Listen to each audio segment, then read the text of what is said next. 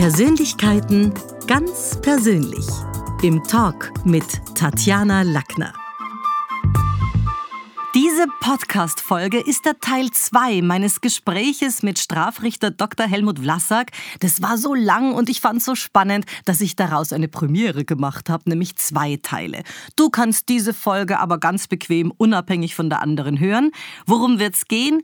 Ich werde ihn fragen nach der Cannabis-Legalisierung. Was sagt der Suchtrichter?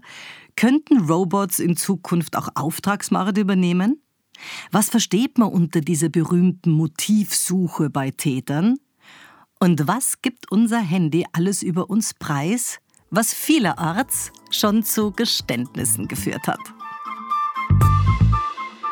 Gibt es denn in Zeiten der technischen Errungenschaften, also ich denke jetzt an DNA-Analyse und Laborbefunde und so weiter, gibt es da überhaupt noch den perfekten Mord? Ich habe früher immer gedacht als Kind, es müsste so ein Eispickelmord perfekt sein. ja, aber dann ist mir eingefallen, Beispiel. die DNA wird ja wahrscheinlich in ja. geschmolzenen, in der Waffe der geschmolzenen auch zu finden sein. Ich war eigentlich immer davon überzeugt, dass es den perfekten Mord wahrscheinlich gar nicht geben wird. Also das war meine Grundeinstellung, wie ich 1980 eigentlich in die Gendarmerieschule eingetreten bin weil man gedacht hat, das kann doch nicht sein, dass es nur eine Frage der Intelligenz ist, ein Vergehen oder ein Verbrechen zu Aber begehen. so viele sind ungeklärt und interessanterweise, ja. das weiß ich von Frau Rosmanitz, sind es mehr, mehr Morde, die von Frauen ja. begangen wurden, ja. die un, unentdeckt sind, obwohl natürlich mehr Männer morden. Ja, ja.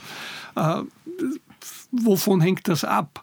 Ich glaube, das hängt davon ab, äh, dass es äh, in den frühen Jahren von 1980 bis so 92 die technischen Möglichkeiten noch gar nicht gegeben hat. Äh, ich, ich sage immer, das war immer das Beispiel, ja, bringt man den Täter zum Geständnis als Polizist oder mhm. nicht? Ja, okay, wer, wer, ein Profi heute braucht Ihnen gar nichts sagen. Ende der Veranstaltung. Der sagt nichts und, und antwortet allenfalls äh, nur das, was er für wichtig äh, erachtet. Ich habe das vor kurzem erst erlebt, im, im vergangenen Jahr, eine sogenannte Home-Invasion, wo ein Täter sagt, äh, er, er gibt alles bis auf den Mordversuch zu sagt dazu aber nichts und der zweite sagt, ich war sowieso nicht dabei. Ende.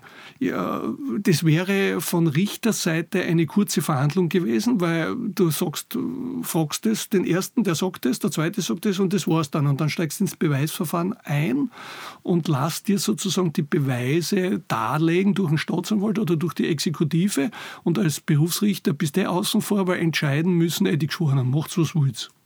Also wir haben mittlerweile Home Invasion nicht. auch schon in Österreich. Ja, genau. Sie ja, ja, haben wir, haben wir jede Menge gehabt. Und, und ich bin halt ein Richter, der da so nicht sitzen lässt, sondern ich habe mit demjenigen, der sagte, er, wohl, er will oder er wollte mir nicht sagen, sechseinhalb Stunden gesprochen. Und er ist mir nach sechseinhalb Stunden, jetzt könnten die Verteidiger aufschreien und sagen, ja, schlimm, er ist mir dann gefallen.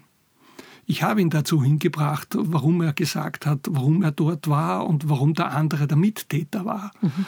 Äh, haben auf diese Motivebene den Hintergrund und sein eigenes also ihn als Mensch Gewissen. Faktor. Genau, genau. Ja. Und, und äh, das ist halt so ein bisschen ein Unterschied zwischen Recht und Gerechtigkeit einerseits und Recht und Täterbetrachtung, weil jeder Täter, jeder Täter, jede Täterin ist Mensch. Und wenn ich, wenn ich das Motiv finde, warum, und das versuche ich, also ich habe es zumindest versucht als Richter immer herauszufinden, naja, dann was ist der Hintergrund? Da sind wir ganz woanders. Ja. Und wenn mir das gelingt, dann habe ich die Geschichte geklärt. Ist es durch diese Abendkurse in Verbrechen, also ich denke jetzt an TV- und Streamingdienste und Plattformen, ist es damit, also werden da schon die Menschen auch ein Stück ausgebildet? Ja, schon, absolut, absolut, äh, würde ich schon sagen, weil, äh, wieso, wie, wie, wie soll ich es Ihnen jetzt am besten erklären? Er, er glaubt, äh, gewisse Dinge, so wie es im Fernsehen gebracht das wird, auch. das geht. Das mhm. geht. Äh, dabei unterschätzen die meisten Leute, wie durchsichtig sie eigentlich schon sind. Äh, gegenüber der Republik sagen sie immer, naja, ich, ich will eigentlich nichts sagen, nichts tun und nichts bekannt geben, aber was gebe ich sonst von mir überhaupt schon preis? Alleinig bei Jugendlichen, ich sage das ab und zu bei Jugendlichen, ganz provokant, alleinig mit dem Telefon, sage ich, ihr wisst schon, dass wenn es hart auf hart geht, ich mit deinem Telefon telefonieren könnte, ohne dass du das merkst. Und dann schauen sie mich immer groß an und sagen, bitte? Sag ich, ja, aber wir sind die Guten. Wir tun das nicht, okay? Aber ich kenne Böse, die das können und das geht auch. Es gibt alle technischen Schmiss. Ich wäre ausgelacht, wenn ich mein Auto, wenn ich es abstelle, äh, schon mit der Fernbedienung, sondern mit dem, mit dem ich dienstlich sehr viel unterwegs war, mit einem Eisenstab absperre zwischen Lenkrad und Bremspedal, wo du diesen massiven 3, 3 36 mm starken Eisenstahlträger in Wirklichkeit mit der Flex zerschneiden müsstest oder das Schloss aufbohren Da muss man müsstest. sein Auto sehr lieben dafür. Also ich würde das mit meinem 15 Jahre alten. Auto Nein, ich mein, mein ältestes Auto Okay. ist 32 und wenn ich irgendwo im Ausland bin, sperre ich den auch so Ja. ab, weil das eine richtige Sicherung ist. Weil die Leute glauben, sie sind in ihrer Digitalisierung so gut Gesichert. geschützt mit Wegfahrsperre und Innenraumüberwachung und bla bla bla bla bla. Ich habe so viele Dinge verhandelt äh, und kenne so viele Täter, wo ihnen jedes Auto, wurscht in welcher Preis- und Luxusklasse, aufmache, Mhm. ohne dass sie das merken. Und das Auto ist weg. Okay? Und diese Technikverliebtheit auch der jungen Leute in sozialen Medien, ins Mobiltelefon und Internet ist eine Katastrophe. Und sie legen unter Anführungszeichen äh, Sie legen Spuren Fährten, und ja. Fährten, die man nur aufgreifen muss. Ich werde nie vergessen einen Mordversuch eines Täters an seiner Frau, der das bestritten hat und sagt, äh, er ist nur seiner Frau nachgelaufen, äh, weil sie äh, Verhältnis wahrscheinlich gehabt hat und er ist ihr aus der Küche nachgelaufen. Und durch Zufall kommen wir drauf, dass gegen diesen Täter auch Erhebungen im Suchgiftmilieu geführt wurden. Und ich hol mir ganz einfach den Polizeibeamten, der mir sagt, äh, ja, wir haben genau zu der damaligen Zeit den auch auf dem Schirm gehabt, weil er giftmäßig in Graz gedealt hatte.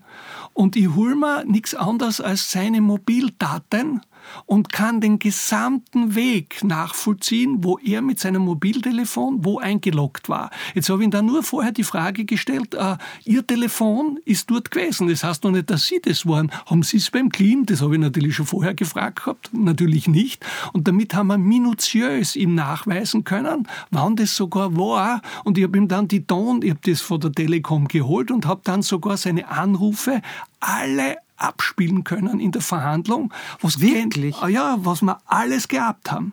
Das heißt, da, da sieht man wieder, wie schlau Franz Fuchs war, indem er kein Handy absolut, absolut. Es ist immer eine Frage, ich sage, Sie haben schon recht mit dem Begriff, Begriff Herr Doktor.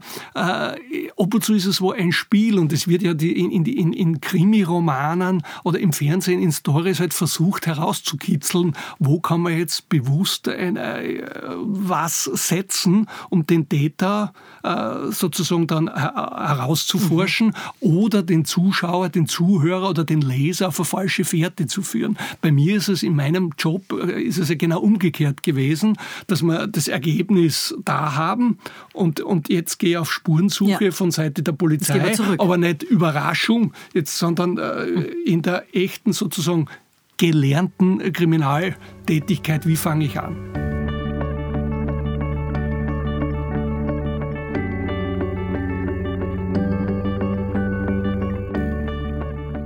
Thema Handykonsum. 3,58 Stunden hält jeder österreichische Schüler und jede Schülerin sein Mobiltelefon in der Hand. Jetzt mal die Frage, was ist daran tatsächlich das Problem? Denn das Handy ist ja heute nicht nur Spielzeug, sondern auch Werkzeug. Oft schaut man auf die Uhr am Handy, recherchiert kurz ein Thema. Äh, später als Erwachsene checken wir unsere E-Mails. Die, die Studierenden oder auch die, äh, die, die Schüler schauen auf ihren Stundenplan, auf die Hausübungen. Also es sind ja ganz viele Arbeitsprozesse, fallen da dann auch unter die Handysucht. Ist das nicht ein bisschen wenig differenziert? Es ist schon ein bisschen wenig differenziert, man müsste es genauer anschauen. Es ist, es ist schon richtig, äh, dass, dass äh, einerseits diese Faktoren Spielzeug und Nutzgerät äh, verbunden werden. Absolut, man müsste es wirklich trennen, ist gar keine Frage. Aber das tut äh, der Nachwuchs nicht wirklich. Äh, ich habe mir das heute, wie ich hergekommen bin, auch wirklich einmal gedacht, es ist in Wien nichts anderes als in Graz oder in jeder kleinen Gemeinde. Schauen Sie, wie die Leute auf der Straße unterwegs sind. Es hat auch jeder Zweite oder eh schon bald auch jeder sein Mobilkastel in der Hand. Ja, es ist insofern furchtbar. Meistens kommt dann noch das Kastel Kastel unter Anführungszeichen, sprich Lautsprecher da rein, weil er jetzt nur Musik hören will. Also wir haben eine Berieselung und da ist halt der dritte Punkt dann nicht Spielzeug und nicht äh, notwendiges Equipment, sondern halt äh, Berieselung, dass ich halt den Straßenverkehr nicht her, etc. Oder auch, äh, wenn ich in die U-Bahn einsteige, gar nicht mitkriege als genau. Mädel, wo ist denn da jetzt eine Gefahr? Eine Gefahr, genau, genau, genau. Das ist das, was wir kritisieren äh, bei den Sicherheitsveranstaltungen, äh, dass die damit verbundene Gefahr komplett unterschätzt wird. Also ich, bin wahrscheinlich berufsgeschädigt. Wenn ich in ein Gasthaus gehe, äh, dann nehme ich mir meistens einen Platz so, dass hinter mir keiner sitzt. Ich schaue immer, dass ich, dass ich äh, Sichtweise habe, äh, wer kommt auf mich zu. Äh, krankhaft vielleicht, äh, wenn ich in einem Flugzeug ein, oder im Flugzeug bin, im Flieger. Wo sind die Notausgänge? Notausgänge. Und zweitens, dass ich schaue, mit wem der Typen, die da jetzt sitzen, könnte man allenfalls einen Krieg gewinnen, äh, wenn da unter Anführungszeichen jetzt ein Freischärler oder Terrorist ja. drinnen ist. Und wer von diesen Leuten, die da sitzen, könnte vielleicht der Flugsheriff, der Flugmarschall sein. Also ich spiele das Spiel immer so für mhm. mich, äh, um zu checken, mit wem kannst du jetzt was machen. Mhm. Das Freund, ist, Feind. Äh, genau. Und da, so übersieht man, wenn man jetzt nur mit seinem Mobiltelefon in der U-Bahn sitzt, denjenigen, der einen allenfalls näher kommt. Im Straßenverkehr brauche ich eh nicht reden heutzutage haben es die Radlfahrer oder die Elektrorollerfahrer, der gleichzeitig das Kastel in der Hand hält und schaut und liest, Nachrichten schickt. Ich habe in meinem Leben leider hunderte Verkehrsunfälle verhandelt, wo leider zuletzt eben innerhalb verstärkt der letzten 20 Jahre eben das Mobiltelefon als Ablenkung Nummer eins Hauptverantwortliche oder Mitverantwortliche war an einem Crash. Ja, sicher. Ich meine, wenn ich an jeden zweiten Miam-Fahrer denke, der das Kastel schon mal von Berufswegen in der schon Hand hat, was aber ja. natürlich ja. nicht daran, nichts daran ändert, dass er mit einem Elektro-Moped nichts am Radlfahrerweg ja, oder am, am zu tun hat oder also nicht fahren darf. Genau, genau. Äh, und, und heutzutage ist alles äh, in der Hinsicht digitalisiert, alleinig die Sucherei oder die sogenannte Fremdsprecheinrichtung, äh, die Freisprecheinrichtung, dass ich sage, das muss Standard sein, weil selbst dann, wenn ich über die Freispreche an bin ich abgelenkt. bin ich trotzdem abgelenkt. Sicher. Ich weiß, auch Männer sind multitasking-fähig. Ich kann also Auto fahren und telefonieren wahrscheinlich auch. Ja, aber, aber man ist trotzdem abgelenkt. Standen, bitte nicht genau, mit nicht dem mit dem Bus. Reden. Ja, genau. Ganz groß beim Eintritt. Genau. Das, äh, das, ist das, was unterschätzt wird. Und ich bringe ab und zu bei Schülern, Schülerinnen äh, das Beispiel, wie mir am Grazer Jakomini-Platz einer, der ganz starr in sein Handy äh, hineinschaut und mir entgegenkommt, ich ihn anschreie, Achtung, und der hört es aber nicht, weil er die Ohrenstöpsel drinnen hat und mit vollem Gerät in die Haltestelle Tafel drei Meter vor mir entfernt reinrennt, dass er eine wirkliche Gehirnerschütterung Wahnsinn. hat, weil er 20 Minuten später erbrochen hat wie ein Narischer. Also das erste medizinische Anzeichen für Gehirnerschütterung, absolut. Und ich sage, und jetzt rufen wir Notruf und jetzt gehen sie ins Spital. Der wollte gar nicht. Dann sind wir gleich beim nächsten Thema, das für manche zum Speiben ist. Cannabis-Legalisierung. Oh, ja, heißes Thema. Also durch gesetzlich verbotene Drogen, nur damit wir das mal haben, kommen jährlich in Österreich 150 Menschen zu Tode. Im Straßenverkehr sterben jetzt vergleichsweise vier bis fünfmal so viel. Da nehmen wir aber aufgrund der Mobilität, Altersmobilität das in Kauf. Was halten Sie denn denen als Argumentation entgegen, wenn man sagt, also im Straßenverkehr sind es vier bis fünfmal so viel, warum nicht legalisieren? Was ist denn da das Hauptargument für Sie? Ja, ich bin dafür bekannt, dass ich ein Gegner der Legalisierung bin. Und zwar aus mehreren Gründen. Einerseits, es, passiert viel zu viel und wir haben schon genug Drogen am Markt, dass wir nicht nur zusätzlich eine dazu brauchen. Und, das ist der wesentliche Aspekt, äh, noch mehr passieren müsste oder wird. Weil der Anreiz, Drogen zu bekommen, äh, ist für sehr viele junge Leute, so wie Sie es mir geschildert haben, und ich habe mit zigtausend Jugendlichen gesprochen, auch in den Beratungen, bei Vorträgen und sonst sonstigen Veranstaltungen, dass der Anreiz, etwas zu tun, natürlich immer da ist. Gar keine Frage. Jetzt haben wir 100, äh, 150 Tote im Suchtmittelbereich. Okay, Cannabis-Tote in der Hinsicht gibt es nicht nach der Statistik, äh, weil die Drogentoten, die es gibt, halt mit harten Drogen etc. unter Anführungszeichen Ja, oder unter Autounfälle fallen, ja, weil sie eingeblasen ja, ja. waren. Äh, nur, nur muss ich zwei Dinge unterscheiden. Nur weil ein gewisser Prozentsatz, und es wird immer so kolportiert, 25 bis 33 Prozent oder, oder 40 Prozent aller Österreicher haben Cannabis-Erfahrung, dann muss ich einmal sagen, erstens, diese mega große Zahl bei der Gesamtbevölkerung glaube ich nicht wirklich. Zweitens, äh, nur weil jetzt ein Drittel äh, das konsumiert, etwas freizugeben, würde bedeuten, in Wirklichkeit im Straßen, den Straßenverkehr, wie Sie das Beispiel schon herangenommen haben, zu vergleichen und es ist Folgendes zu beachten. Wie ich äh, 76, 78 den Führerschein gemacht habe, hat es noch 4000 mhm. Tote gegeben. Und wie 1972 das erste Mal auf einem Privatgrund mit meinem äh, Vaters Auto, mit dem Auto meines Vaters gefahren bin, äh, hat es 6.500 Tote in Österreich im Straßenverkehr gegeben. Wir haben heute stringente Vorschriften in der, nach der Straßenverkehrsordnung, weil Tempo 130 auf Autobahnen oder 100 auf Schnellstraßen ist Anachronismus pur, wenn man es genau nimmt. Das einzige Argument, das ich mir heutzutage ein, also anerkennen würde, ist die, die, die Umweltverschmutzung. Gar Wie viele sind es heute? Knapp 500? Äh, heute 400, 430 ja. bis 450. Ja. Und der Straßenverkehr hat sich verzehn bis zu verzwanzigfacht. So, dann fahre ich heute 200 Kilometer von Graz nach Wien. Ich tue das ab und zu zur Hetz mitzählen, wie viele Leute mich bei dem zulässigen Tempo überholen. Und alle Berufskraftfahrer oder die es eilig haben, sind schneller unterwegs als die zulässigen äh, Geschwindigkeitslimits. Und dann könnte ich sagen, in der Steiermark haben wir bei der Bezirkshauptmannschaft 60.000, bei der anderen 200.000 und in Wien haben wir, keine Ahnung, 280.000 äh, Mandate jedes Jahr. Äh, nur weil 70 oder 50 oder 40 Prozent aller Straßenverkehrsteilnehmer zu schnell fahren, geben wir die Geschwindigkeiten frei. Dann kann das Argument mit den Drogen äh, vergleichbar nichts anderes auch bedeuten. Äh, ich wäre für eine Generallösung. Nur kann es die leider nicht geben. Äh, ich würde, das ist die letzte Konsequenz auch im Inhalt meiner jeweiligen Vorträge, immer und ausschließlich, leider geht es nicht, auf die Eigenverantwortung appellieren. Wissen Sie, äh, wenn's, ich bin leidenschaftlicher Motorradfahrer, fahre sehr viel Motorrad und auch nicht langsam. Und fahren Sie in Nordaustralien oder fahren Sie in Schottland und da sehen Sie keine Verkehrstafeln. Wir haben heute eine, eine Regelungswut. Äh, wenn ich wieder auf die Welt kommen sollte, werde ich entweder Schönheitschirurg oder Schilderhersteller. Mhm. Sie haben ein Reglement das ist unpackbar, was heute an Tafeln auf der Straßenverkehrslandschaft steht. Okay? Daher sage ich, sag ich ganz was anderes. Äh, nehmen Sie die ganzen Verkehrstafeln weg und appellieren Sie an die Eigenverantwortung. Ja, Wir haben das gemacht. Es hat ein Beispiel gegeben in der Steiermark zwischen Graz und Weiz auf dieser Bundesstraße sind, ich weiß es jetzt nicht wann, das war 93 oder 94, 80 Prozent der Verkehrszeichen weggekommen weggekommen mit dem Ergebnis, dass die Unfälle äh, äh um zwei Drittel zurückgegangen sind. Okay?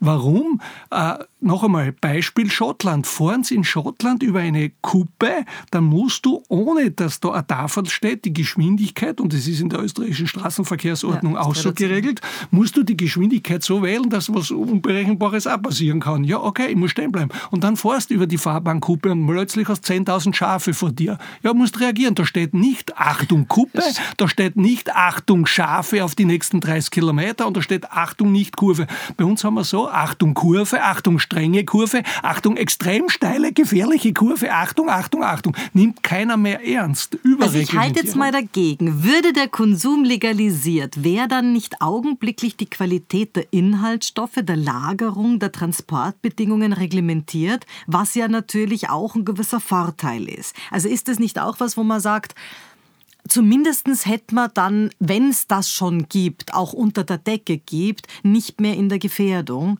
von wegen Viren, weil das in irgendwelchen Tierkadavern zu uns kommt oder sonstiger Dinge. Weil erst wenn ich einsteige und Regeln baue, kann ich es kontrollieren. Grundsätzlich äh, gebe ich Ihnen recht, dass eine Regelung gut ist. Nur, und das glaube ich für die Republik Österreich von meiner Warte schon beurteilen zu können, wird es nicht gelingen, alle diese Spielregeln zu schaffen, einerseits, weil es die Grauzone immer geben wird, weil denken Sie an denn wenn man rein juristisch den Konsum nur anschauen würde, müsste man sagen, wir haben kein Problem, weil der Konsum als solcher von illegalen Drogen ist in Österreich nicht verboten. Mhm. Er ist nicht verboten, sondern nur der Erwerb und der Besitz. Okay, jetzt kann man dann juristisch streiten, vorher muss das Erwerben und Besitzen, das heißt, der Erwerb hat gar nichts was mit Geld zu tun, mhm. aber du musst das einmal faktisch bekommen. Okay, es gibt rechtlich ein paar Möglichkeiten. Kann man schenken lassen man, ja, ja, ist aber auch dann strafbar, weil du das trotzdem erwirbst. Es ist der ah, Erwerb okay. ist nicht mit Kauf verbunden. Mhm. Ich habe das Beispiel ab und zu gebracht, äh, auch damals in, in, in Puls TV oder bei Servus, wo das war, wo mir die alle angeschaut haben, äh, sage ich, Sie sind Anwalt, Sie werden eine Möglichkeit haben, das herauszufinden. Ah ja, genau, man sitzt in einer Runde. Ja, genau, man sitzt in einer, richtig, man sitzt in einer Runde, einer konsumiert nur für sich und der andere kommt dazu und äh, äh zieht an. jetzt, saugt jetzt bei seinem Jolle an. Das heißt, derjenige, der jetzt das in der Hand hält, hat es dem anderen gar nicht weitergegeben, will das ihm auch gar nicht ermöglichen mhm. und erlauben nur der andere zirkt mit. Okay, äh, stellt das, äh, ist rein faktisch, wenn ich das als Richter so feststelle, ist das gar nichts. Mhm. Okay? Äh, für den Erwerb und Besitz von Suchgift, was grundsätzlich eine bezirksgerichtliche Straftat wäre, gibt es aber in der gesamten Republik Österreich in Wirklichkeit keine Verurteilung, wenn Ihnen das ein, zwei, drei, vier, fünf Mal passiert. Mhm. Das muss wiederholt über einen längeren Deliktszeitraum, da müssen es Behaarungs... Mit Folgeschäden. Ja, genau. Klar. Resistent sein und so weiter, da müssen es alle Untersuchungen etc. alles ablehnen äh, dass überhaupt eine Möglichkeit ist, dass sie da strafrechtlich wirklich einmal in die Verfolgung kommen. Das andere, nämlich äh, der Schutz und die Aufklärung, ist alles vorgeschaltet. Und wenn es in Österreich auch immer sonst Kritik an Gesetzen gibt, nach dem österreichischen Suchtmittelrecht ist das einmal grundsätzlich nicht schlecht, dass es diese Schutzmechanismen Aber geht es vielleicht gibt. gar nicht um Schutz? Also will uns vielleicht die Regierung, jetzt mache ich es mal so, ja. äh, gar nicht schützen davor und deswegen, sondern also wenn man da jetzt einsteigt, haben mhm. nicht vielleicht auch viele Regierungen Angst vor der Mafia und dem organisierten Verbrechen? Denn durch die Legalisierung würden sie ja Licht in dunkle Geschäfte mit Vorgaben und Verordnungen bringen und die Regierungen selber würden verdienen. Also geht es da nicht auch ein bisschen... Aus dieser Sicht kann man es absolut sehen. Außerdem muss ich, vertrete ich äh, die Meinung und, und das muss ich auch sagen, dass eine Regierung so wie es die Republik Österreich ist äh, und so klein wir sind, in Wirklichkeit gegen organisierte Kriminalität überhaupt keine Chance haben. Ich habe das in Amerika erlebt äh, mit Beispielen äh, Texas, äh, wo, wo Suchgift in Milliardenhöhe äh, ins Land gekommen ist über entsprechende Kanäle, äh, wo der Staat äh, sich zwar bemüht hat, aber in Wirklichkeit gar keine Chance hat. Und wenn wir jetzt was freigeben unter gewissen Regeln, dann wird es dieses Nebeneinander trotzdem geben. Weil wenn Sie jetzt Cannabis mit einer gewissen Qualität an THC verkaufen, soll es jetzt von mir aus in einem Coffeeshop oder in sonstigen Betrieben sein, äh, dann mag das alles funktionieren und auch steuerrechtlich interessant sein, aber sie kriegen deswegen den Schwarzmarkt meiner Ansicht nach genau nicht weg, weil der bietet bessere Qualität an und wird sagen, bitte, ich habe genmanipuliertes Hanf und da gehe ich nicht mit drei oder sechs oder acht oder elf Prozent THC rein, sondern bei mir kriegst du 33 Prozent THC das heißt, du kannst da die Birne wegbrennen. Ja. Ich habe mir das ja in Holland angeschaut bei den Coffeeshops. Mhm. Äh, da ist es ja nichts anderes als dem Grundsatz der Opportunität, Opportunitätsprinzip geschuldet, dass der Staatsanwalt gewisse Delikte nicht zu verfolgen hat, wenn er sagt, das können wir so regeln. Das ist mit dem österreichischen Rechtssystem einmal überhaupt nicht mhm. vereinbar. Ich kann dem Staatsanwalt in Österreich nicht die Möglichkeit geben zu sagen, nächste Woche verfolgen wir in Österreich alle Sachbeschädigungen mhm. bis 10.000 Euro nicht oder, oder alle Autodiebstähle bis 10.000 Euro Euro interessieren uns nicht. Geht nicht. Wir sind Rechtsstaat. In Holland, und ich war es gut neu, ich war ein paar Mal in Amsterdam, einmal auch mit ein paar Staatsanwälten von dort, sage ich, äh, wie, wie macht ihr das? Ja, es geht nur um den Konsum. Wir verfolgen denjenigen, der das konsumiert, nicht. Sage ich, ja, das ist, der Konsument wird bei uns sowieso in der Hinsicht gar nicht verfolgt. Ja. Okay? Und derjenige, der verkauft, ja, wenn er das dort in dem Coffeeshop macht, dann ist er für uns äh, kein Dealer, dann ist er das, sage ich, okay, aber was tut denn der? Sag ich, der tut nichts anderes als gewerbsmäßig so viel verkaufen, wie es nur einmal geht. Zwar unter euren Richtlinien und Kriterien, aber ich wette meinen Hintern, dass du bei dem alles kriegst. Na, das, weil, weil das, wenn das, der so. Fall natürlich. ist, dann sperren wir ihm diesen Coffeeshop sofort, weil die Häuser gehören alle äh, der Stadt Amsterdam. Sag ich, weiß ich nicht, kann ich nicht überprüfen, aber ich wette meinen Hintern, dass ich was anderes auch kriege. Ich habe das dann gemacht mit einem Oberstaatsanwalt aus Amsterdam. Ich habe heute kurz kurze Haare, damals hatte ich lange Haare, Jeansjacken und ich bin als typischer Tourist hinein. Mhm. Dann habe ich mir unter Anführungszeichen äh, ein Gramm, äh, nach einem Gramm gefragt, okay, der hat mich da aufgeklärt, was das alles ist und welche Wirkung. Und dann sagt der Kollege, der auch mit ist, ein Holländer, und sonst hast du nichts unter der Hand. Mhm. Und ich sage, ja, na. Und dann redet er ein bisschen herum. Ja, und zehn Minuten ja, später haben wir zwei Gramm Kokain, hätten ja. wir es gehabt. Ja. Also Blödsinn. Und ich habe dann zur Rede gestellt, sage ich, und was machst du jetzt? Und ja. ich sage, jetzt hast du uns am falschen Fuß erwischt. Sag ich, ja. Sag ich, aber, aber das ist die Kultur des System. Menschen. Ja, ja, genau. Erstens einmal, die, der will ja auch verdienen. Erstens. Zweitens mehr verdienen. Und drittens ist das die Kultur Landschaft Mensch wo mittlerweile die Amsterdamer Einwohner sagen, wir wollen das ja gar nicht mehr. Jetzt fahren sie nach Amsterdam, schauen sie gröllende, gröllenden äh, Junggruppen von Männern, 80 Prozent aller Einkifften, Angesoffener sind Männer, Engländer, Deutsche, auch Österreicher, die dort herumhupfen, dann äh, zu Prostituierten gehen, wo sich die Frauen in Gla hinter Glasscheiben präsentieren. Sage, das ist die Lebenskultur des Menschen und dann sind wir glücklich glücklich, weil wir uns angesoffen, niederkieft und eingeraucht mhm. haben. Das ist dann die Erweiterung unseres ja, Hirns. Und jetzt sind wir ganz kreativ und jetzt gehen wir noch zu einer Prostituierten und dann fliegen wir ins Wasser und dann hoffen wir, dass die Polizei und die Rettung oder die Feuerwehr uns wieder rausschleppen. Also das ist... Also das äh, heißt, alle, alle bewusstseinserweiternden Maßnahmen, auch Cannabis, wirken aufs Gehirn und damit auf unser Belohnungssystem. Genau. Und damit ist es natürlich sehr oft zwar nicht der Einstieg ins Drogenmilieu, aber sehr wohl der soziale Einstieg Einstieg, weil oft kriegt man dann von dem, von dem man das eine bekommen hat, auch das andere angeboten. Aber wie ist denn das bei Sportlern? Also ich meine, da ist ja auch das Belohnungssystem. Sind die jetzt Dopamin-Junkies? Weil wir sind ja ein Chemie. Sind Haushalt. Sie, in Wirklichkeit sind sie es, ganz absolut.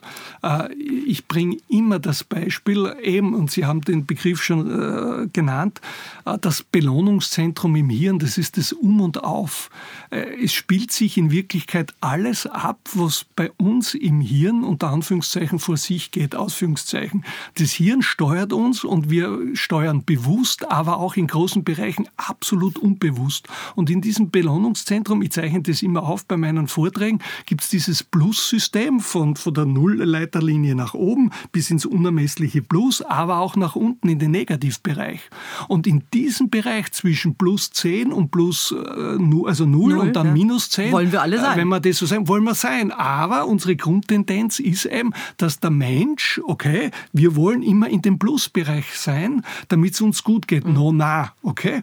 Jetzt gibt es natürlich die Möglichkeiten, äh, das zu pushen und da äh, gibt es alles Mögliche. Mögliche. Das Zucker? ist Liebe, Liebe, Liebe, Liebe Liebeshormone unter Anführungszeichen, Zucker, die ganze Lebensmittelindustrie lebt davon, dass wir uns in Wirklichkeit jeden Tag mit Zucker und mit Fett in Wirklichkeit vollschanken, damit unser Hirn in Wirklichkeit am Belohnungszentrum schreit und sagt mehr, mehr, mehr und ich kaufe mir das jetzt wieder. Ich versuche das immer abzuklären. Workflow, ja, ja, genau, genau, genau. Das ist beim Leistungssport mhm. so, das ist bei der Sexualität so und das ist genau heute, und da, da kommt ja genau dieses auch mit der Kinderpornografie. Wo komme ich heute noch irgendwo hin, mir Befriedigung zu schaffen oder zu verschaffen?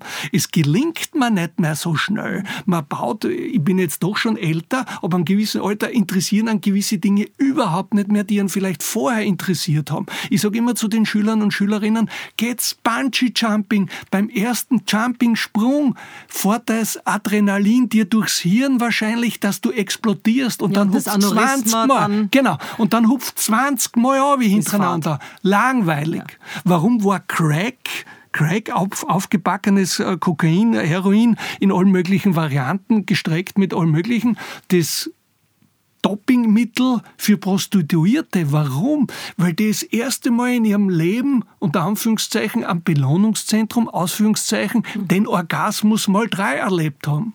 Was will eine Prostituierte, die zehn Kunden am Tag hat oder weniger oder mehr, ist ja vollkommen wurscht. Was wollen sie einer Prostituierte, Prostituierten über Sexualität erklären? Und so ist es diese Frage nach diesem Lustgewinn, der uns permanent als Mensch in diesen Plusbereich hineintrimmt. Und um das geht es. Wir wollen nicht unten sein. Und jetzt tun wir Drogen freigeben, wo wir genau wissen, jeder, der mit Drogensüchtigen, Abhängigen oder auch Kranken natürlich gearbeitet hat, der weiß, dass der Cannabis, so jetzt einmal, Abhängige oder der Cannabiskonsument, Anführungszeichen, Ausführungszeichen, derjenige ist, der das wenigste Problemverständnis hat, weil er sagt, ich bin nicht abhängig, ja, genau. ich bin weiß, das nicht gewöhnt, ja. ich habe überhaupt kein Problem, ich kann jederzeit abhängen. Der Heroinsüchtige hat mir gesagt, Herr Doktor, ich weiß genau, dass ich voll scheiße drauf bin und ich will weg, aber Sie wissen nicht, was Heroin kann. Das heißt, wir haben als Gesellschaft eigentlich ein psychologisches Problem, denn wenn man sich anschaut, also jedes Jahr nehmen sich in Österreich 1500 Menschen freiwillig das Leben, jetzt gehören wir doch zu den reicheren Ländern, Ländern, also haben wir ein psychologisches ja, Problem. Meine Worte, meine Worte bei diversen Veranstaltungen, immer sage ich, Österreich hat kein Straßenverkehrsproblem, wo 450 Menschen sterben. Österreich hat ein Psychoproblem. Dreimal so viele Menschen bringen sich in der Republik Österreich freiwillig um. In einem ja, aber dann müsste man doch die Argumentation ganz anders bauen, indem man so sagt, wir wollen deswegen Cannabis nicht legalisieren, so weil alleine die Frage danach schon wieder der Wunsch ist nach dem nächsten legalisierten Kick. So und wenn es. wir diesen Kicks folgen, dann ist es irgendwie, also so das ist, ist doch ein bisschen so, so der ist Punkt. Es. So ist es. Ich predige das jedes Mal. Wenn Sie einmal erlebt haben, wie ein, ein zugegebenermaßen eingekiffter, haben wir feststellen können, aber auch Alkoholisierter in einer Person aus zwölf Meter Höhe ihnen vor die Füße springt, weil er glaubt, er kann fliegen. Das müssen Sie mal erlebt haben. Als kleiner Sheriff habe ich sowas erlebt. Oder wenn es miterleben, wie ein Eingerauchter in, mit Selbstmordgedanken in, südlich von Graz sich vor die ÖBB stellt und von der, äh, von der Lok zerteilt wird in sämtliche Bestandteile. Äh, oder oder wenn es eine Todesnachricht den Eltern überbringen, wenn sich ein 16-Jähriger umbringt, indem er vom Handymasten springt, weil er jetzt einen Stress hat mit seiner Freundin, dann sage ich, Österreich hat ein Psychoproblem. Ja. Weil es geht doch nicht darum, dass wir unsere Psychotriebe, unsere Wünsche, unsere permanente Sucht nach im Plusbereich zu sein oder sein zu müssen, befriedigen können. okay, um ich kann die Gesellschaft, ich kann meine, meine Bevölkerung ruhig stellen. Brot und Spiele. Ja. Gibt es ihnen Brot genug zum Essen? Fresst's genug? Und spielt. Das hat der Und damit sind, gesagt, ja genau, glaube, und damit seid glücklich. Ja, und das ist der Weisheit letzter ja. Schluss einer Gesellschaft, ja. in einer gesellschaftlichen Ordnung, wo es um ein Miteinander geht, wo es um Leben, äh, ums Leben, um die Spielregeln des Lebens geht. Das heißt, das wir sind damit auch sein. manipulierbarer. Und ich meine, das war ja das, was Khomeini gemeint hat. Ich lasse in meinen, also es war ja natürlich verboten, aber er lässt quasi in den Hintergärten hier Opium anpflanzen, ja, genau. weil es genau. ist leichter, ein, ein bekifftes und eingerauchtes Volk zu regieren, als so ein aufgeklärtes. Absolut, absolut. Dieses Argument wird meistens nämlich, äh, also ich sage so, wird eigentlich genauso übersehen wie das Risiko, dass man mit jeder neuen Droge äh, ein Risikopotenzial schafft. Das heißt, wir haben ein Lösungs, also ein, ein, ein, ein die, die, Lösungskompetenz. Da, da müssen wir ansetzen. Wie gehe ich um, wenn jetzt wie bei dem Fall, den Sie beschrieben haben, die Freundin an anderen genau. liebt? Die Lösungskompetenz ist der ja, Punkt. Genau. Wenn heute Alkohol erfunden worden wäre, gäbe es strengste Einschränkungen. Ja. Da bin ich überzeugt davon. Ja, weil die Lösungskompetenz darf einfach nicht schon in jungen Jahren die Flasche sein. Genau.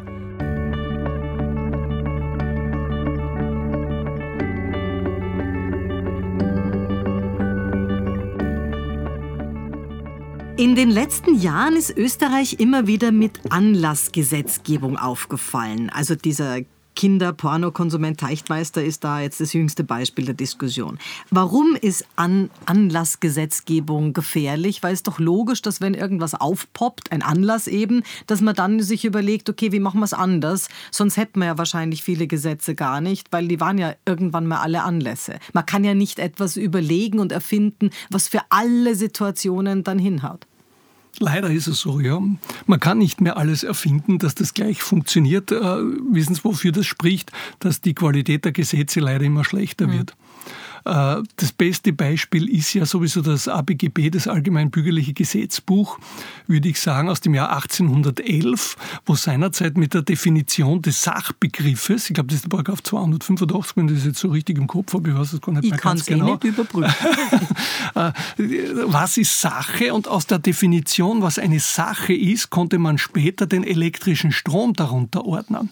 Das gelingt heutzutage am Gesetzgeber überhaupt nicht mehr. Der Gesetzgeber ist dieser Anlassgesetzgebung sehr oft äh, verhaftet, aus mehreren Gründen meiner Ansicht nach. Sicherlich gibt es immer wieder Situationen, äh, Sachverhalte und Konstellationen, wo man draufkommt, hey, das haben wir eigentlich nicht geregelt und das gehört geregelt. Ja, gar keine Frage. Zweitens, das ist auch meistens der Hintergrund, gibt es immer wieder politische Interessensgruppen oder, oder Einflüsterer, die halt irgendwas jetzt da regeln müssen. Oder drittens, das, was schon geregelt ist, gerade im Strafbereich, ist sozusagen äh, die Strafsanktion, die Norm zu schlecht formuliert, zu ungenau definiert oder die Strafe als solche äh, einfach äh, zu gering. Passiert sowas wieder mit einem Kinderpornoring mhm. etc., kommt sofort der Schrei, Wahnsinn, wenn man Millionen von Kinderpornobildern hätte oder hat, dann kann man dafür nicht einmal mehr als zwei Jahre Häfen kriegen. Ja, vor allem, wenn ich 58.000 hernehme, gesammelt seit 2008 jetzt in diesem konkreten ja. Fall, dann sind das, glaube ich, wenn man es runterbricht, immerhin elf Dateien im Darknet jeden Tag. Da kommst ja. du zu sonst nichts mehr. Genau, genau. Mhm. Das, das Gleiche bei, ganz, ganz egal, bei Suchgiftverkäufen äh, etc., äh, wo man dann immer sagt, naja, das kann es aber nicht sein, der hat jetzt insgesamt 20.000 Mal verkauft, 20.000 Mal. Oder, oder die Wertgrenze bei den Sachschäden oder bei dem Diebsgut, Veruntreuungsschaden, Untreue und mhm. so weiter. Ich frage immer, 300.000 Euro, ist das viel oder nicht?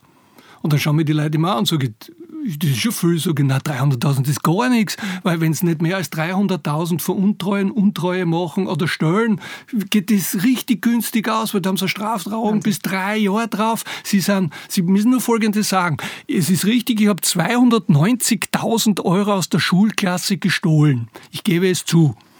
Äh, ich habe 10.000 heute mit und lege die jetzt dem Richter auf den Tisch, habe also eine Teilschadensgutmachung gemacht. Und bin geständig. Ich bin geständig, ich bin unbescholten und ich bin leider in Jugendjahren von meinen Eltern immer geschlagen worden und seit meinem 11. Lebensjahr saufe ich wie mein Vater und ich bin jetzt 23 und ich habe ein echtes Alkoholproblem und ich habe die ganzen äh, 290.000 im äh, Alkoholbereich und im Spielcasino verzockt, weil ich nebenbei auch noch spielsüchtig jetzt bin. Jetzt zahlt man dann langsam kriegst vom Richter noch einen goldenen Handshake, eine bedingte Freiheitsstrafe sowieso, da wollen wir überhaupt nicht reden und das war's. Mhm. Und, und da, wenn dann halt einmal sowas dann wieder an die Medien kommt oder die Medien über so einen Fall dann äh, berichten, dann kommt die große Frage, ah, passt das jetzt oder passt das nicht? Wie ich angefangen habe bei der Justiz äh, und 1990, 91 Richter dann war, hat es geheißen, ja eine Million Schilling Schaden ist einmal mindestens ein Jahr sitzen damals war eine Million ATS war noch was. Ich habe dann Hypo Steiermark verhandelt. Äh, da reden wir dann von 40, 50, 60 Millionen oder 270 Millionen Bilanzverlust. Oder, oder im Suchgiftgeschäft mit den Kolumbianern habe ich in einem einzigen Akt Kokain um eine Milliarde Euro gemacht. Okay? Da können wir unser Budget noch äh, schon ein bisschen äh, Das war damals auch die Frage, wie wir gerade die Abfangjäger finanzieren hätten sollen, habe ich einmal gesagt, wir schreiben, wir kaufen ein paar Flieger dazu und dann schreiben wir auf, wie Bauert bei Landesgericht, weil dann kaufen wir ein paar Flieger weniger, weil wir haben gerade wieder einen Akt laufen mit so und so vielen Millionen und Milliarden äh, etc. Ja, und, und dann kommt natürlich, und da sind wir wieder bei Ihrer ersten Frage, äh, Frau Doktor, äh, wie kann man das rhetorisch rüberbringen? Ja, äh, der Verteidiger wird dann natürlich sagen, bitte, mein Mandant äh, hat heute 10 Kilo Heroin gebracht und das ist keine Ahnung, 300.000 wert mit der Reinheit, die es hat. 300.000 Euro ist ja ein Lercherl Scheiß, bitte Entschuldigung, Sie haben vorige Woche um 1,3 Milliarden verhandelt, etc. Diese Proportionen. Und damit sind wir immer in dieser Liga, was ist jetzt wenig, was ist mehr. Und da kommen wir zu dieser Anlassgesetzgebung. Wir müssen wieder was ändern. Die Flüchtlingswelle 2015, äh, Musterbeispiel in meinem Leben. Ich war dort äh, 1980, 81 das erste Mal im Dienst äh, in der Südsteiermark in Spielfeld an der Grenze als kleiner Gendarm. 2015, wie die Flüchtlinge gekommen sind, habe ich in meinem Leben noch nie so viele Taxifahrer dort gesehen die alle von Graz und von der Teufelwerk aus welchen Städten auch immer dorthin gefahren sind, Flüchtlinge zu transportieren. Und oh, welch Wunder, die Fahrt zwischen Spielfeld und nach Graz oder nach Salzburg, wo wir die ganzen durchgewunken haben, weil die Deutschen sie eh aufgenommen haben, hat so und so viel 1000 Euro gekostet. Äh, wo du dann sagst, aha, Angebot und Nachfrage, wir brauchen ein neues Taxigesetz. Äh, fahren fünf Taxis zusammen und clasht, gibt es auch eine neue Taxiverordnung. Okay, und dann hat es eben die entsprechenden Bestimmungen gegeben geben. Ja, die Taxler dürfen dort nicht hin und privat mhm. darf dort keiner fahren und das, da, da. Und da dürft ihr jetzt nicht stellen, stehen und parken ja. und bla, bla, bla. Anlassgesetzgebung. Ja. Es halber die Bockheier, es halber die Grillhändler hat in Graz dann in der Kärntnerstraße auch nicht mehr 3,90 Euro, sondern wie die Flüchtlinge gekommen sind, 10,90 Euro gekostet, okay? Aber auch kein Sachwucher. Äh, Entschuldigung, hallo, wo sind wir denn? Was, was in der Relation liegt einem als Richter dem mehr im Magen? Wenn man jemanden zu Unrecht verurteilt hat, weil auch das wird es geben, oder wenn man das Gefühl hat, der hat zu wenig ausgefasst. Das ist in Wirklichkeit was, da hätte ich mehr machen müssen. Was ist denn, was macht mehr Unbehagen? Das ist eine gute Frage, Frau Doktor. Ich kann sie Gott sei Dank verneinen. verneinen. Äh, ich, für mich, für mich nehme ich in Anspruch, dass ich, ich bin davon überzeugt, dass ich nie jemanden verurteilt habe, der, der nicht schuldig war. Aber das wird jeder Richter sagen und trotzdem sitzen im Todestrakt Mag Menschen, sein. wie Mag erfahren sein. haben, die unschuldig Ich bin davon sind. überzeugt. Okay. Irgendwer muss schwarz äh, oder weiß sagen. Äh, wie es wirklich war, kann man nur versuchen zu rekonstruieren und mit Hilfe unserer entsprechenden äh, ja, Werkzeuge in der Prozessordnung zu machen. Wenn ich Zweifel habe, ist die Geschichte schon gegessen. Ich, es, äh, das ist ja eigentlich das Einfachste, dass ich mir als Richter selbst einen Zweifel sozusagen mhm. aufoktroyiere, indem ich sage, mir überzeugt es nicht. Mhm. Ich muss es halt allenfalls nur genau begründen, wenn die, wenn die Staatsanwaltschaft, wenn die Staatsanwaltschaft dann Rechtsmittel macht, dann muss ich schon begründen, wie ich mhm. zu diesen Zweifel komme. Mhm. Nur in Wirklichkeit, wenn ich, wenn ich sozusagen aus der Schule jetzt äh, spreche, äh, kann ich jede Geschichte zerpflücken äh, mit den größten Zweifeln, die vielleicht nicht wirklich zu begründen sind, aber da mache ich meinen Job nicht richtig. Und deswegen ist es so wichtig mit dem Geständigsein, weil dieses Geständigsein scheint ja wirklich zu einer Strafreduktion zu absolut, führen. Ja, absolut, absolut. Das ist gar keine Frage, weil es ein wesentlicher Milderungsgrund ist. Aber gehen wir nochmal zurück auf den äh, zweiten Teil der Frage. Äh, der hätte mehr bekommen mhm. müssen.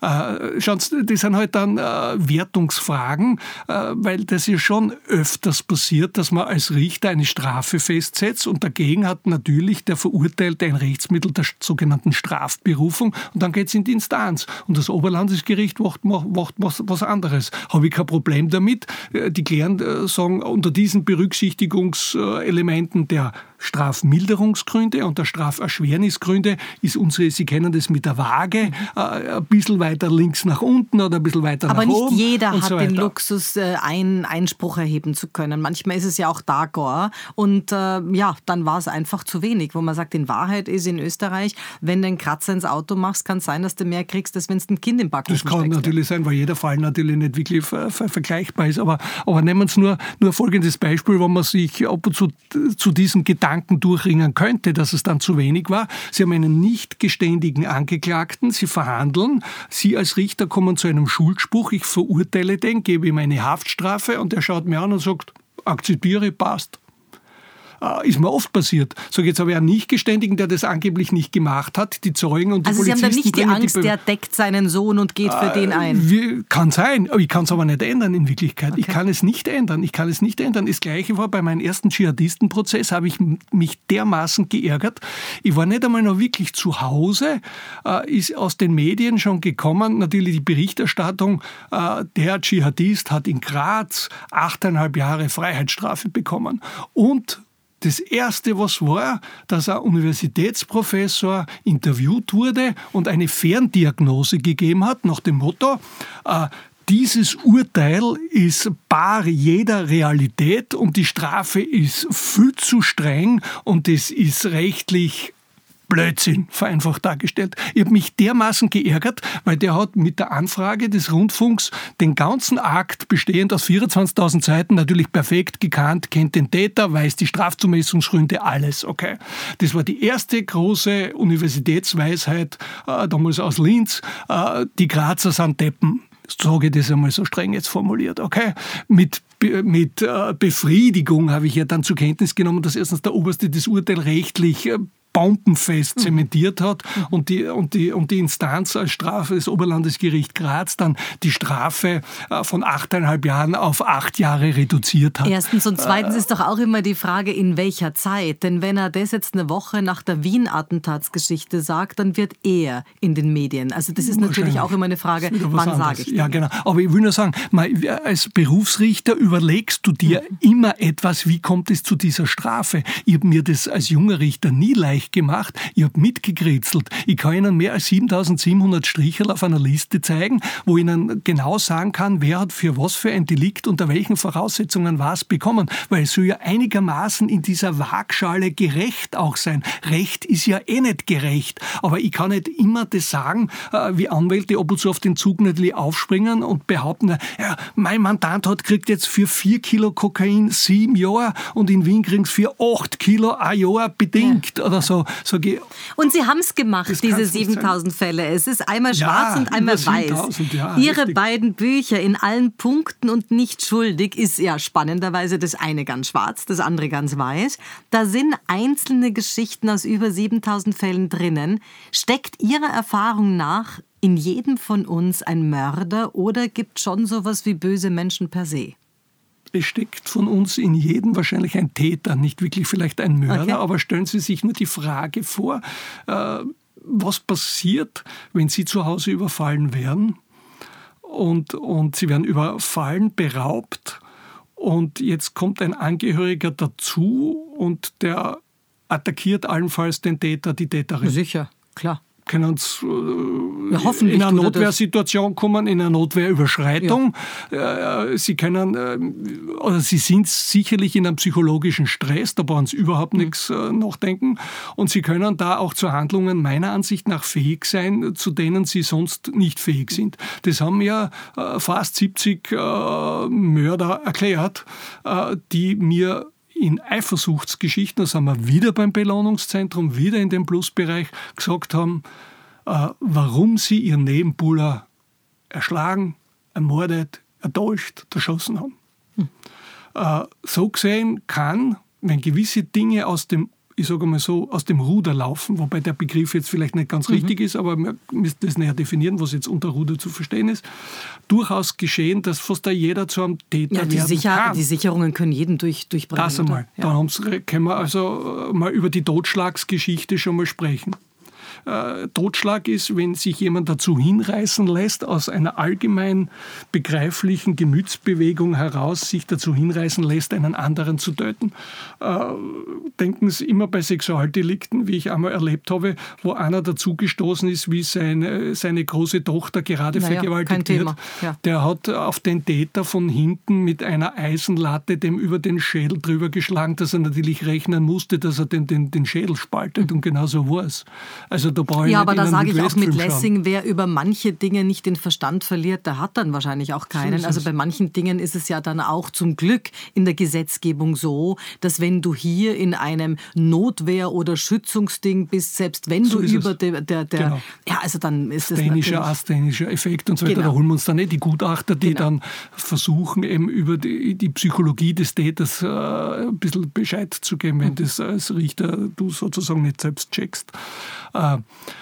beim Täter denkt man, denkt man sonst natürlich äh, nicht nur an die, an die Vorsatztaten, sondern natürlich an sämtliche Fahrlässigkeitsdelikte, die immer passieren können, wo man relativ knapp zwischen äh, grober Sorgfaltsverletzung und bewusster Fahrlässigkeit sind. Wenn, wenn jeder Autofahrer weiß, wenn er was trunken hat, dass, okay. dass er nicht gut fahren wird oder dass er beeinträchtigt ist. Jeder, der jetzt also angesoffener das Lokal äh, verlässt, sagt sich nicht, ich möchte an nieder fotografieren und zu Tode bringen oder schwer verletzen. Das tut er, weil dann hätte er schon Mord.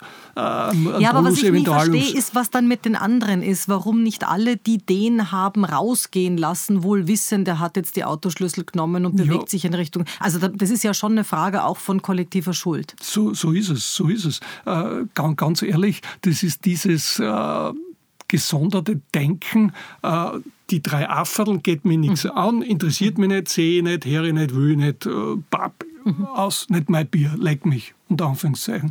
Ja. Äh, äh, die Couragiertheit der Leute äh, hat, so das traue ich mich schon sagen, innerhalb der letzten 30 Jahre sicherlich abgenommen. Wenn ich äh, mich erinnere, was ich so als kleiner Gendarm, der ja nicht überall da im Einsatz war, aber so, so mitkriegt habe immer wieder, oder aus Gerichtsakten dann, wo Leute uns informiert haben, den müsst ihr euch einmal anschauen, oder, oder äh, der macht Sachen, das hat nichts mit Vernaderei zu mhm. tun, mhm. sondern ich werde nie vergessen, wie eine ältere Dame einmal zu mir zur Drogenberatung gekommen ist und sagt, Herr Doktor, Sie müssen sich die Firma in Karlsdorf anschauen, da in dem Hochhaus im vierten Stock. Das sind ganz witzige Typen mit langen Haaren, die haben große schwarze Autos. Wenn das keine Profis von irgendeiner, die sind Dealer oder so, dabei waren sie unsere verdeckten Ermittler. Mhm. Aber ist aufgefallen. Aber sie war immerhin, und, sie war und die Leute melden sich und, ja. und geben Informationen und so weiter. Und, und diese Couragiertheit äh, nimmt halt äh, stark ab, weil wo, wo, wozu soll man einen Stress machen? Ich sitze in der Straßenbahn, in der U-Bahn, äh, der belästigte Frau, ja, das ist, muss ich sie halt selber werden. Ich höre mein Handy ab, ich tue mein Stopsel ins Ohrwaschel und interessiert mich da nicht. Äh, Komme ich noch zum Haunkurs, mische ich mich ein, kriege ich noch Watschen oder so. Äh, das ist halt so ein Denken, das halt leider schon sehr weit verbreitet ist und je größer die Anonymität in der Großstadt da ist, umso höher ist auch leider diese Dichte an interessiert mich nicht. 7000 Fälle und es sind wirklich zwei spannende Bücher. Was ist denn das nächste, was noch ansteht? Ja, es steht noch viel an. Ich habe ja an die 150 Geschichten schon geschrieben. Wir müssen ein bisschen schauen, was wir noch nehmen vielleicht für das Buch Nummer drei.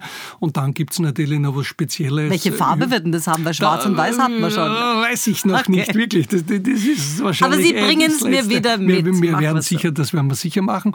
Und dann wird es sicher etwas geben, was ich ja eigentlich schon geschrieben habe, nämlich über die Vorträge einerseits, denn Sie wissen, Klammer auf, nicht, nicht Klammer geschlossen, was Sie tun, ganz was Wesentliches, und über das Strafrecht und die Strafprozessordnung als allgemeine Einführung, aber nicht nur für EU-Studenten oder solche, die es werden wollen, sondern einfach ein bisschen ein besseres Verständnis des Systems Justiz. Das habe ich schon eigentlich schon parat. Müssen wir noch schauen, ob man das Klingt spannend. auch spannend. Lieber Herr Dr. Vlasak, schön, dass Sie heute da waren. Danke vielmals für die Einladung. Das war's für heute. Besuchen Sie mich doch in der Schule des Sprechens in Wien. Auf Facebook, LinkedIn, Instagram, YouTube und auf Clubhouse. Oder auf sprechen.com.